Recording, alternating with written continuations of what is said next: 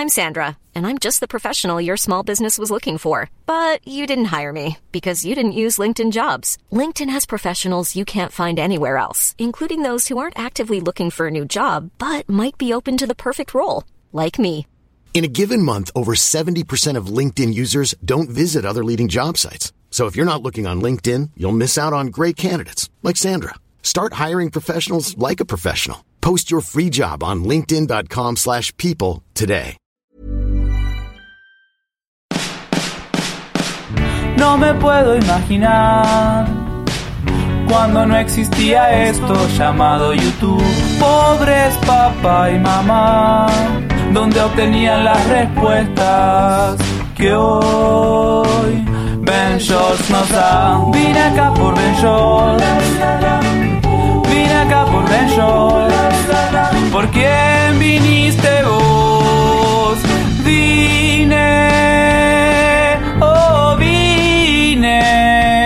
por Ben Shorts. Hola, soy Héctor de la Hoya Ventures y el día de hoy tenemos un nuevo episodio de Soliloquio, así que espero que estés listo, espero que estés lista. Comenzamos. Bueno, primero que nada, un mensajito para quienes les duele su corazoncito. Espero que te sientas mejor. No tiene nada de malo recordar. Y sí es pesado recordar a alguien que ya no está contigo porque tú lo decidiste o esa persona lo decidió. Es muy difícil y a veces sí dan ganas de llorar y se te revuelve el estómago y te duele el corazoncito, pero recuerda que es muy diferente lo que sientes y lo que piensas a lo que haces. Así que controla esas manitas y no mandes ese mensaje.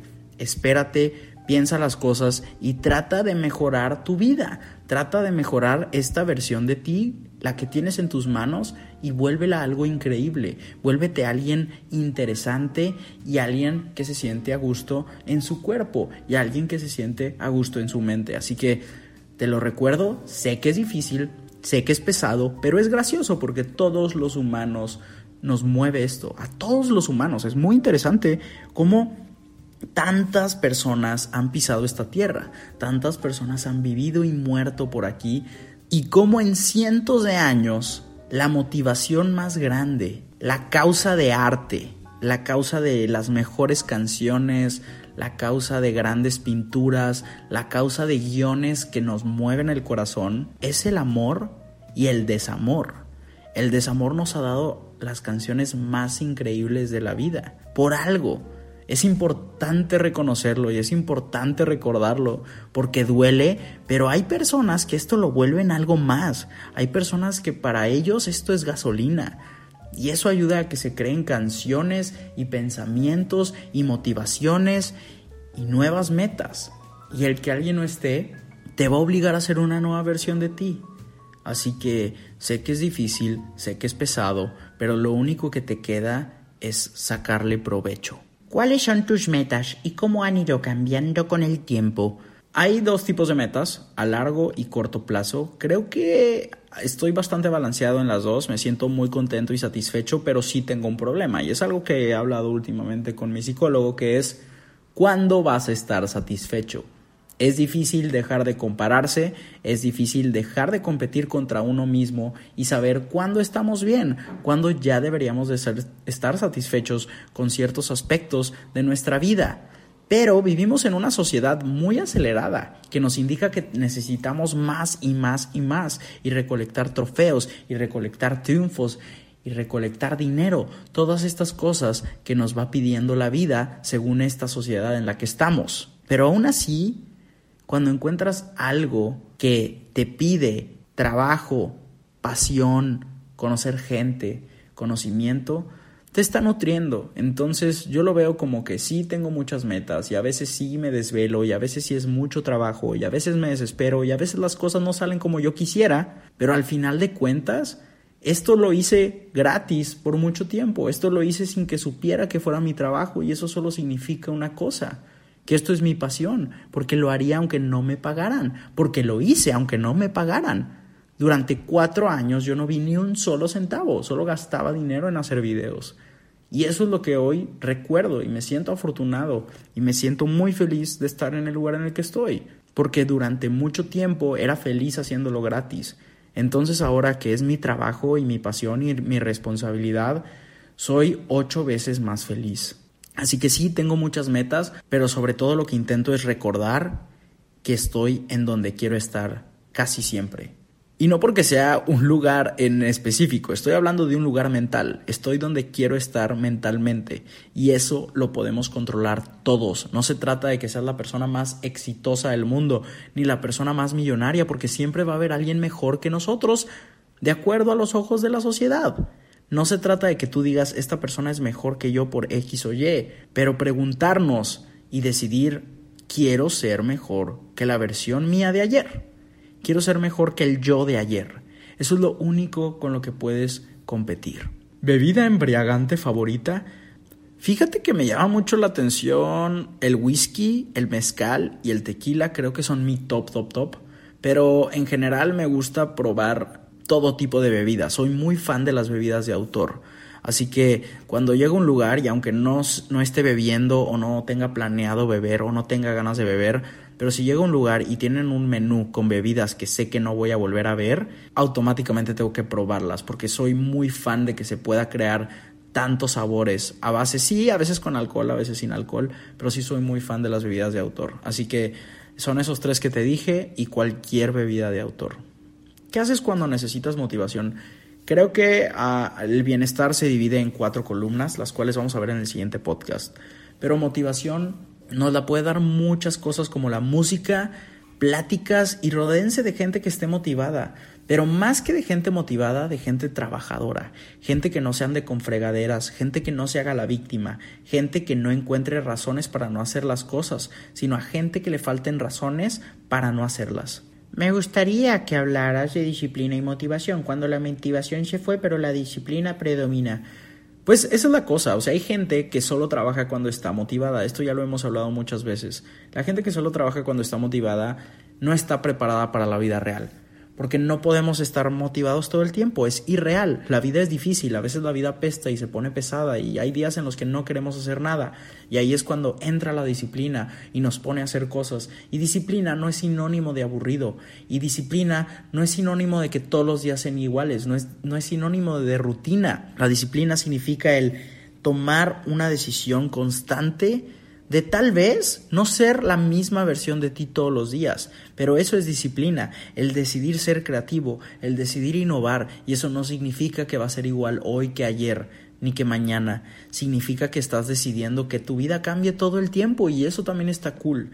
Así que disciplina no es igual a ser aburrido ni a ser estricto, disciplina es tomar una decisión constantemente para tu bienestar. ¿Qué le dirías a tu yo de 8 años? Úrale. Creo que lo motivaría a que hiciera más amiguitos. Siempre se me ha hecho muy difícil hacer amigos. De repente sale una que otra persona con la que puedes hacer clic. Pero la amistad es una cosa muy difícil de encontrar en la adultez porque nuestras frecuencias siempre son diferentes a la, a la de todo el mundo, porque ya tenemos muchas relaciones con las que estamos cargando todo el tiempo, familiares, amistades y pues también relaciones amorosas, vamos cargando con más decisiones y tenemos ya carreras y, y caminos definidos y cosas que van afectando nuestra vida y que ya está más o menos formada nuestra personalidad, claro que siempre vamos cambiando y siempre hay espacio para la mejora y oportunidades de evolución, pero es difícil hacer amigos en la adultez, así que creo que yo de pequeño si hablara con mi versión de 8 años sería como, hey, intenta ser más amiguitos. A mí se me dificulta mucho hacer amigos y sobre todo se me dificulta entender la línea entre si ya soy amigo de alguien o ya soy conocido porque detestaría incomodar a alguien yo asumiendo que somos amigos. Y yo la manera en la que mido esto, y no sé si es buena o mala, pero es escuchando.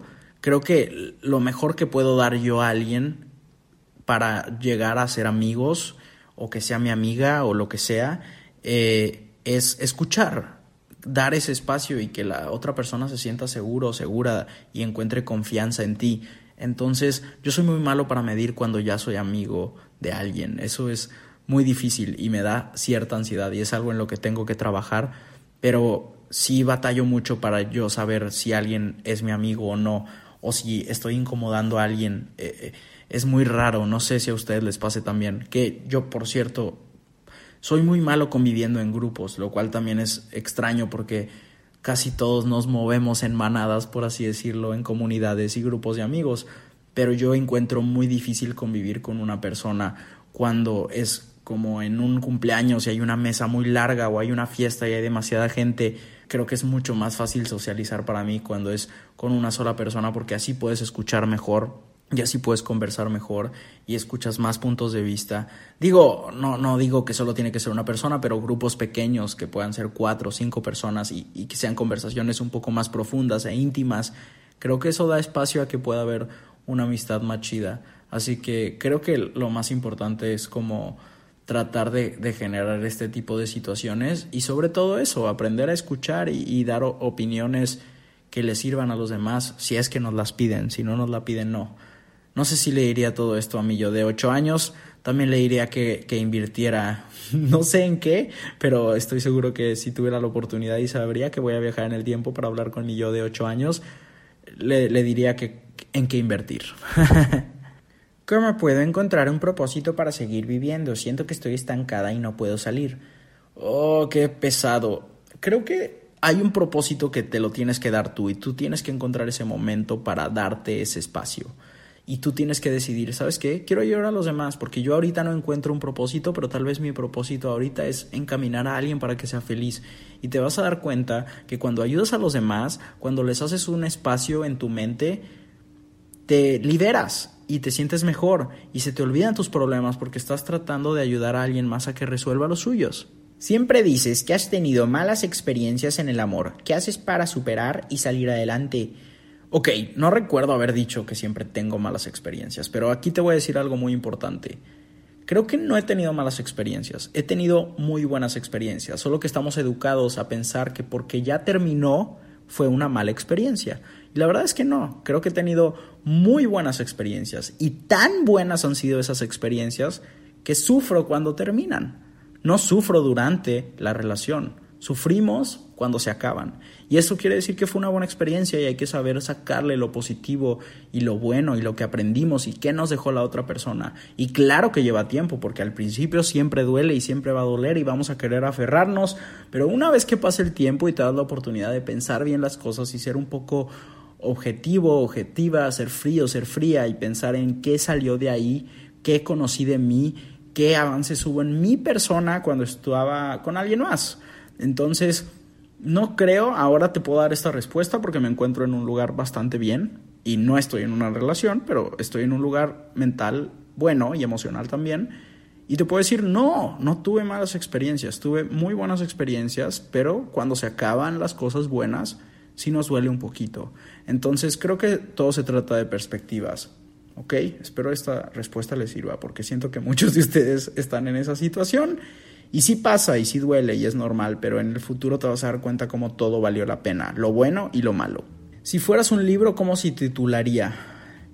Perreo y hamburguesas. No, la verdad no sé, necesito más tiempo para pensar esta respuesta. ¿Qué opinas sobre que las televisoras en México actualmente incluyan parejas LGBT en sus programaciones? A mí me encanta la idea y al menos con Aristemo supieron manejarlo muy bien. Saludos, Héctor. Creo que sí, ¿eh? Creo que está muy bien la inclusión y creo que hasta se tardaron un poquito y qué bueno que ya esté pasando, pero pues ya tenemos todas estas plataformas en las que siempre ha habido representación LGBT. Creo que lo mejor es que se vayan escribiendo mejores historias para quien sea, para personajes de cualquier edad, de cualquier color, de la comunidad LGBT o lo que sea, que haya todo tipo de inclusión, pero sobre todo mejorar las historias, porque al final el arte es arte, entonces qué chido cuando hay personajes muy bien escritos y que pase a segundo plano eh, si son parte de la comunidad LGBT o no, ¿no? Sino más bien que su historia represente algo más y que pueda mover a alguien que no sea parte de la comunidad LGBT. Ese es un reto y creo que eso puede ayudar muchísimo más a la inclusión. Que se escriban mejores y, y grandes historias que tal vez no siempre tengan que ser románticas. ¿Qué haces? ¿Hacías cuando no sabías qué onda con tu vida? Creo que nunca sabemos qué onda con nuestra vida. La vida va cambiando todo el tiempo, no podemos controlar. A veces sentimos que estamos en control, pero realmente no lo estamos. Sería engañarnos a nosotros mismos. Así que, si te soy sincero, nunca sé qué onda con mi vida y eso es lo divertido. Entender que no puedes confiar de tus pensamientos ni de tus planes, sino que la vida va a ir cambiando y hay muchas cosas que no dependen de nosotros y eso al final es lo divertido de la vida. Suena muy puñetas, Suena muy mamador, pero es la verdad.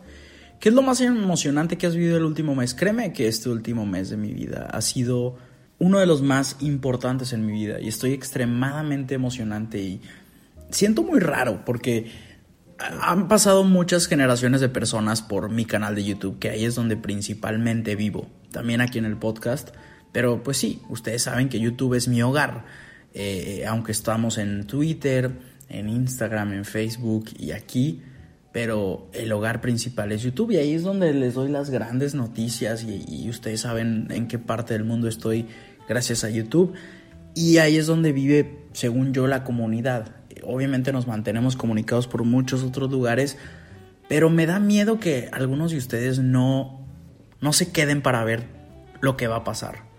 Porque hemos compartido tantas cosas, pero vienen muchas, muchas, muchas más y de verdad me encantaría que pudieran acompañarme especialmente tú, que tú pudieras acompañarme por el resto del camino, porque ya esta es una relación muy larga y es una relación, no sé, de amistad o de influencer y consumidor de contenido. No sé cómo quieras llamarle a esto y no me importa. Lo que importa es que, que te guste y que aprecies. Y sí, este mes ha sido demasiado emocionante. Estoy muy, muy feliz. Y eso creo que también es, es algo que tengo que decir que me siento muy afortunado. Todos los días que salgo a correr, escucho música y voy sonriendo como pendejo.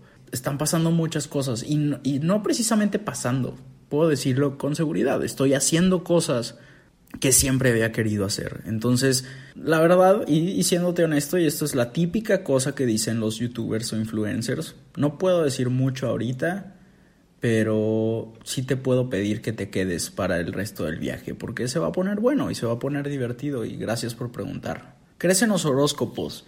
Eh, creo que es divertido leerlos y hacernos ideas, pero no es algo en lo que realmente crea, pero sí siento que es algo entretenido, o sea, sí, sí he tenido pedas en las que estamos de que mis amigos y yo leyendo nuestro horóscopo chino y nuestro horóscopo griego y todas las versiones del horóscopo japonés y todo esto y diciendo, ay, eso es cierto, pero pues no, no, realmente no creo que sea algo que afecte nuestra vida en realidad.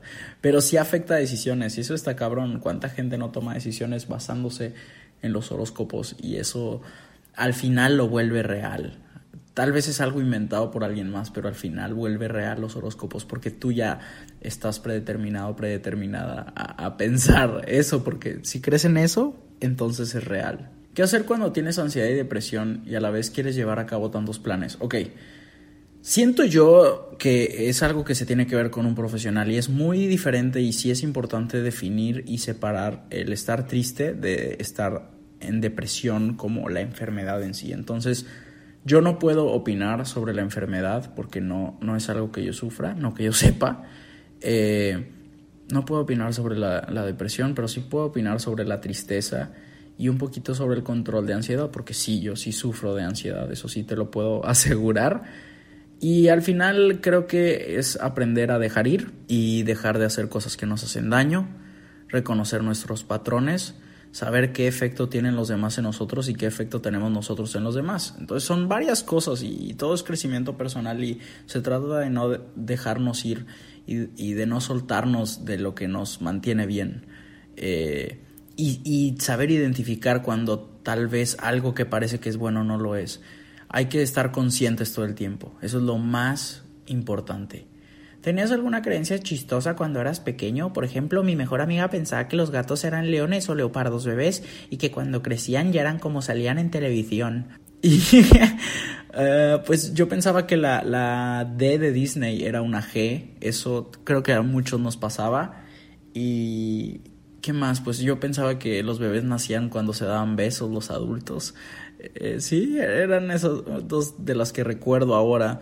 Pero sí tenía muchas creencias muy graciosas cuando estaba pequeño. Creo que he hecho un par de videos de eso, así que si andan en redes sociales y se acuerdan de alguna de esas frases o cosas que creía cuando era pequeño, ahí me las ponen en Twitter. ¿Demasiada soledad es buena? No lo creo. A mí personalmente no me gusta estar solo. Me gusta mi espacio, pero es muy diferente a estar solo.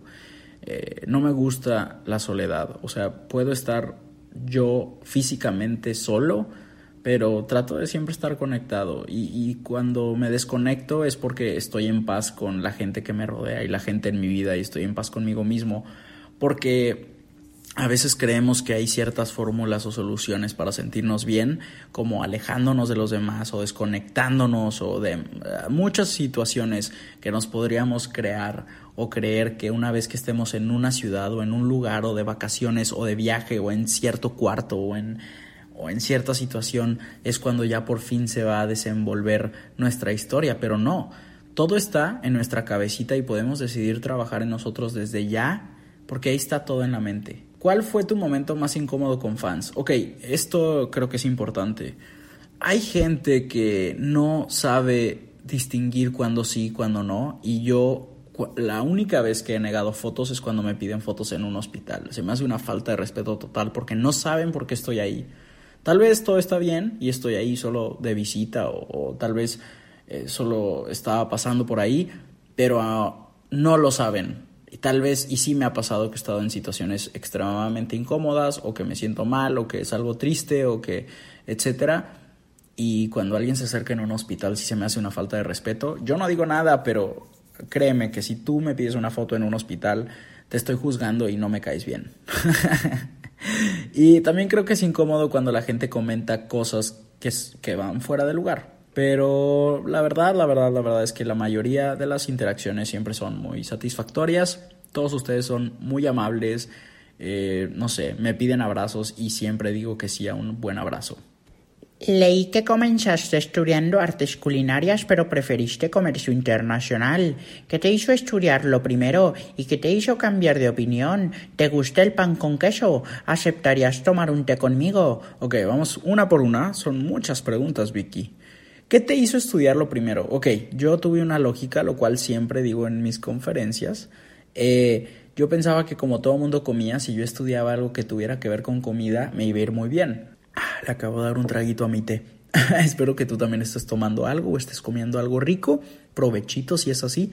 Pero bueno, yo pensaba que si comías algo, si comías algo, si todo el mundo comía y yo me dedicaba a esto, pues me iba a ir muy bien económicamente, pero obviamente no estaba tomando nada en cuenta y, creo que ahí la ignorancia juega un papel muy grande a veces en nuestra toma de decisiones, porque pues, yo tenía 17 y tomé esta decisión que no tenía real, fundamentos reales, ni sabía de un campo laboral, ni sabía qué tanto iba a cambiar y no sabía cómo iba a ser un día normal, pero es el trabajo a veces de las universidades eh, de paga, sobre todo, obviamente, eh, vendernos como el lugar ideal cualquier carrera o plan de estudios, ¿no?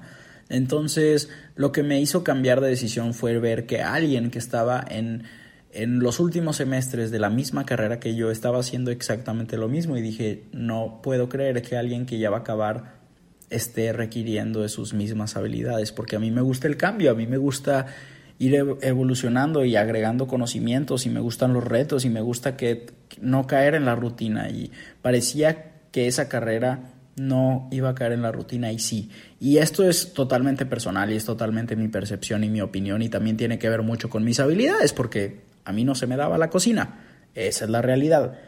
Eh, pero sí, tomé la decisión al ver que alguien que iba mucho más adelante que yo estaba haciendo lo mismo que yo, que yo estaba cortando papa aunque fuera en el último en el primer semestre, pero alguien que iba en noveno semestre también estaba cortando papa. Entonces, a menos que seas Valentín Elizalde, no te puede gustar tanto la papa.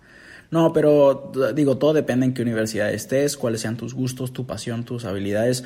Nunca, nunca, nunca, por favor, basen sus decisiones en algo que haya tomado yo, porque nuestras vidas son muy diferentes, la gente con la que nos rodeamos son muy diferentes y tal vez tú puedes hacer cosas mucho mejor que yo o, o tomar decisiones más informadas y eso te lo aseguro. Así que no bases tus decisiones en algo que viste en internet sin realmente investigar y saber cómo te afecta a ti y cómo es diferente tu caso que el de los demás. Ya contesté que me hizo cambiar de opinión. ¿Me gusta el pan con queso? Claro que sí. Amo el pau de queso, de queijo, que es como brasileño.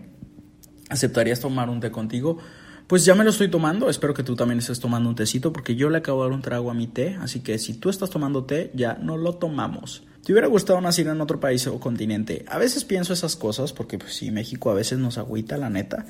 Pero amo demasiado nuestra cultura y, y la manera en que nos comportamos y ya está definido como un país, es de cierta manera, por su cultura. Así que es todo o nada, no puedes no querer unas cosas de un país y otras sí. Tienes que aceptar todo el paquete y si nos tocó nacer aquí hay que apreciar lo bueno y tratar de mejorar lo malo. Si un sordo ve a alguien bostezar, ¿crees que piense que está gritando? No lo creo porque sabemos cómo se bosteza y estoy seguro que un, un sordo se ha visto bostezar, así que yo creo que no pasa nada.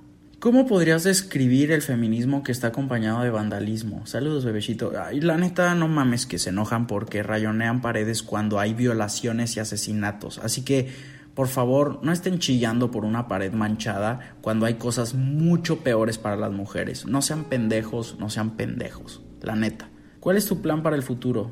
Eh, no tengo tantos planes, solo hay cosas que quiero hacer, metas, y trato de poner fechas definidas. ¿Crees que la soledad es buena? ¿Hasta qué punto? No creo que la soledad sea buena, sino más bien el reconocer que tienes tu espacio y el poder estar cómodo contigo mismo. No estar solo al 100%, pero cuando llegue el momento de que sí vas a estar solo, tratar de apreciarlo y, encontrar la manera de estar en paz contigo mismo, entonces ahí es cuando no te va a doler la soledad. Tis tres momentos que sientes han sido los más importantes que han marcado tu vida, que piensas que fueron un presente importante para ser quien eres hoy, tu personalidad. Órale, creo que son pequeñas decisiones, a veces no nos damos cuenta de, esos eh, pequeños momentos que cambian nuestra vida, así que sería muy difícil definirlo, pero qué buena pregunta, Alexa. Yo creo que han sido personas que me dan oportunidad, pequeñas lecciones que tardan en revelarse como verdaderas lecciones porque algunas veces pasan cosas que nos hacen sufrir o cosas que nos divierten demasiado y cuando pasa el tiempo y te acuerdas de ese momento que tal vez en ese momento parecía insignificante te das cuenta de que ese, ese fue eh, la situación que cambió tu vida pero no, no es algo con lo que podamos ser conscientes todo el tiempo todo el tiempo nuestra vida se va definiendo así que no creo que, se pueda definir con solo tres situaciones. Si pudieras presenciar algún suceso histórico de cualquier parte del mundo, ¿cuál elegirías? No sé, me gustaría ver dinosaurios. ¿Eso cuenta? ¿O eso es prehistoria? Eso es prehistoria, pero sí me gustaría ver dinosaurios. ¿Qué sientes cuando te gritan Héctor o Ben en la calle y te piden fotos y te abrazan y así? Siento muy bonito cuando la gente es amable, así que casi siempre siento muy, muy bonito. Eh, odio cuando me gritan como si fuera un perro o cosas así, así como, hey, ven. Eso lo odio, lo detesto y se me hace de muy mal gusto la gente que no saluda y solo se pone para la foto y así. Y entiendo que algunas personas se ponen nerviosos o nerviosas y eso está bien y eso y no me refiero a esa situación, pero hay gente que trata de hacerse sentir superior, lo cual si eso los hace sentir seguros por mí no hay problema, solo no me metan en sus pedos. Pero en resumen, me encanta. La neta, ustedes son lo mejor del mundo, se los prometo. Que veo públicos de otros creadores de contenido y digo, ¡Hola, Varga! Ustedes son geniales y siempre estoy muy agradecido que ustedes sean parte de, esta comunidad y que estén escuchando esto. ¿Cómo perder el miedo a hablar en público y qué técnica aplicas para quitarte los nervios? Ok, eh, creo que en secundaria siempre me tocaba dar clase de biología y me di cuenta que cuando realmente entendía cambiaba completamente. Así que cuando me toca dar conferencias, pues yo soy muy ansioso y sí me pongo muy nervioso y soy medio antisocial a veces. Aunque parezca que los videos soy muy extrovertido, la neta no lo soy, no soy la persona más platicadora del mundo, a menos que tengamos confianza y eso lleva bastante tiempo, pero trato de conocer el tema y sobre todo, pues en mis conferencias hablo de mí, entonces es como si en una conferencia y quienes ya han ido a mis conferencias sabrán que yo hablo igual que ahorita y yo hablo igual que en mis videos y, cuando estamos cenando eh, hablo igual, todo el tiempo soy yo, entonces, bueno, menos cuando estoy actuando, pero cuando no estoy actuando soy yo en cualquier red social, entonces solo se trata de ser honestos, ser directos y hablar de lo que sabes, no intentes dar una clase o no intentes dar una conferencia de algo que no conoces. Creo que ese sería mi consejo, pero muy, muy, muy, muy agradecido que estoy de que estés aquí de que hayas escuchado todo el episodio completo. Recuerda que hay videos nuevos en YouTube, nuevas fotos en Instagram y también en Twitter. De repente ahí nos aventamos uno que otro tuitazo, momazo o lo que se deje, pero les quiero mandar un abrazo. Ese fue un verso sin esfuerzo y los quiero mucho. Nos vemos. Bueno, puta madre. Nos escuchamos en el siguiente podcast. Bye bye. Vine acá por Vine acá por ¿Por quién